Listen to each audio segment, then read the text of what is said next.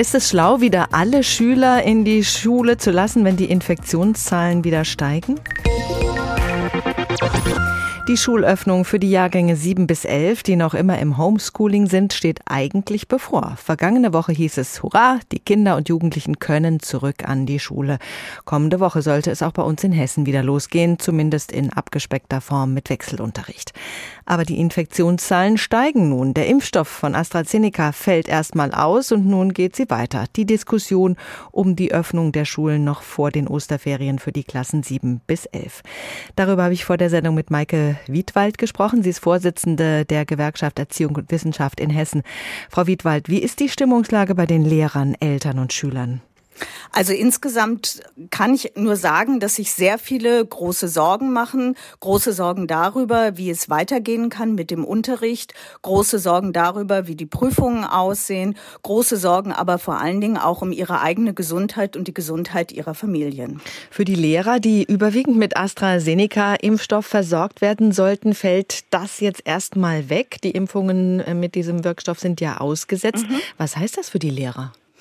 Also insgesamt äh, denke ich, äh, führt es zu weiterer Verunsicherung. Wir haben auch als GEW immer gesagt, wir, dass wir uns dafür einsetzen, ähm, dass die Schülerinnen und Schüler im Wechselmodell unterrichtet werden, weil es wichtig ist, dass sie in der Schule im Präsenzunterricht sind und auch im sozialen Kontakt mit ihren Mitschülerinnen und Mitschülern unterrichtet werden, haben aber auch immer gesagt, dass das an weitere Maßnahmen gebunden ist. Und eine Maßnahme davon war die Impfung, die wir gerade auch für Grundschullehrkräfte Lehrkräfte und für Erzieherinnen und Erzieher absolut gefordert haben und auch gefordert haben, dass das für andere Lehrkräfte erweitert wird. Eine andere Maßnahme sind die regelmäßigen Schnelltests, wie mhm. von Franziska Giffey angedacht. Ist das die richtige Strategie bei steigenden Infektionszahlen?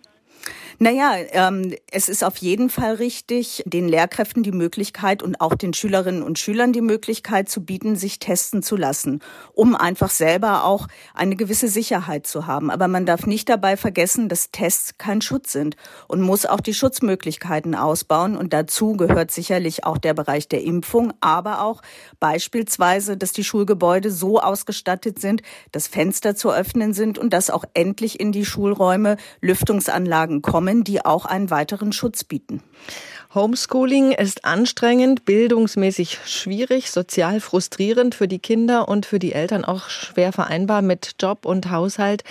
Das ist manchmal wirklich für alle Beteiligten schwer aushaltbar. Aber wenn man jetzt so eine Risikoabwägung macht mit den steigenden Zahlen, ist es das wert, die Kinder wieder in die Schule zu schicken, so knapp vor den Osterferien? Oder würde man nicht viel gewinnen, wenn man diese Wochen jetzt noch mitnehmen würde? Also es ist ja immer verkündet worden von Seiten der Landesregierung, dass es eine sogenannte Notbremse gibt, wenn die Inzidenzwerte über eine Zahl von 100 steigen. In acht Landkreisen beziehungsweise kreisfreien Städte ist es heute Morgen bereits der Fall. Und äh, es ist dann auch richtig zu diskutieren und zu überlegen, wie das Recht auf Bildung, das die Schülerinnen und Schüler auf jeden Fall haben, vereinbar ist mit dem Gesundheitsschutz. Und in Anbetracht dieser Zahlen muss sehr genau überlegt werden, was eine sinnvolle Maßnahme sein kann. Und wir erwarten auch, dass die Landesregierung ihre Worte von der Notbremse ernst meinte und sich jetzt sehr genau überlegt, in welche weiteren Öffnungsschritte sie hineingeht, beziehungsweise auch diese erstmal weglässt. Aber eines muss auch klar sein. Die Schülerinnen und Schüler, die seit Dezember nicht mehr in der Schule waren, brauchen konkrete Hilfestellung, brauchen eine konkrete Unterstützung, denn das ist nicht überall gut gelaufen. Und hierfür brauchen die Schulen mehr Personal, um gegebenenfalls auch in kleinen Gruppen eine richtig gute, qualifizierte Unterstützung für die Schülerinnen und Schüler zur Verfügung zu stellen und diese auch so zu fördern und zu fordern auch, dass sie wirklich auch gut klarkommen zu Hause mit dem Lernen auf Distanz.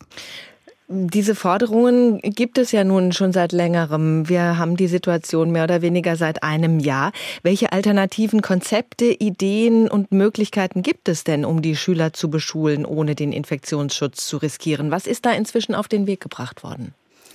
Also Ideen, denke ich, ähm, haben Lehrkräfte vielfältiger entwickelt. Also es gibt beispielsweise auch Videokonferenzen mit kleineren Gruppen. Man kann auch Gruppenarbeit sehr gut in den digitalen Unterricht integrieren. Aber dafür muss sozusagen einerseits sowohl die Ausstattung bei den Schülerinnen und Schülern vor Ort und in den Schulen so sein, dass sie das auch ermöglicht. Und zum anderen müssen die Schülerinnen und Schüler aber auch eine Anleitung erhalten, wie sie diese einzelnen Instrumente auch gut und sinnvoll nutzen können.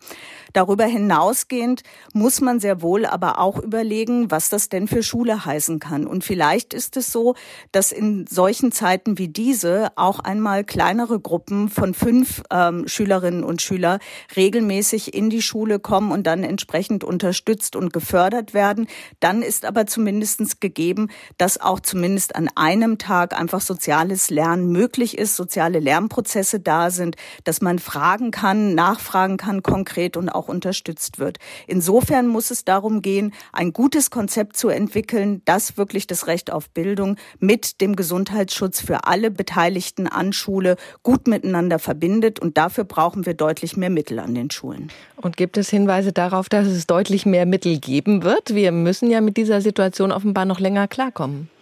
Also es ist ja jetzt schon so, dass im Corona-Sondervermögen Millionen eingestellt worden sind für den Bereich Schule, die auch noch längst nicht ähm, alle an die Schulen gekommen sind. Und da fordern wir, dass das jetzt auf jeden Fall passiert, um beispielsweise Konzepte zu entwickeln ähm, mit Studierenden, die aber auch gut bezahlt werden sollen natürlich dafür, wie Schülerinnen und Schülern einzeln unterstützt werden können und auch, und auch das wäre sinnvoll, zusätzliche Räume anzumieten, zusätzliche Räume zu schaffen, in denen dann auch kleinere Gruppen ähm, sich treffen könnten, auf Abstand unterrichtet werden könnten und entsprechend dadurch auch gut unterstützt und gefördert werden würden. Gute Ideen sind gefragt, denn hohe Inzidenzzahlen könnten die Notbremse auslösen und könnten verhindern, dass die Jahrgänge 7 bis 11 ab Montag wieder in die Schule gehen können. Das sagt Maike Wiedwald, Vorsitzende der GEW in Hessen.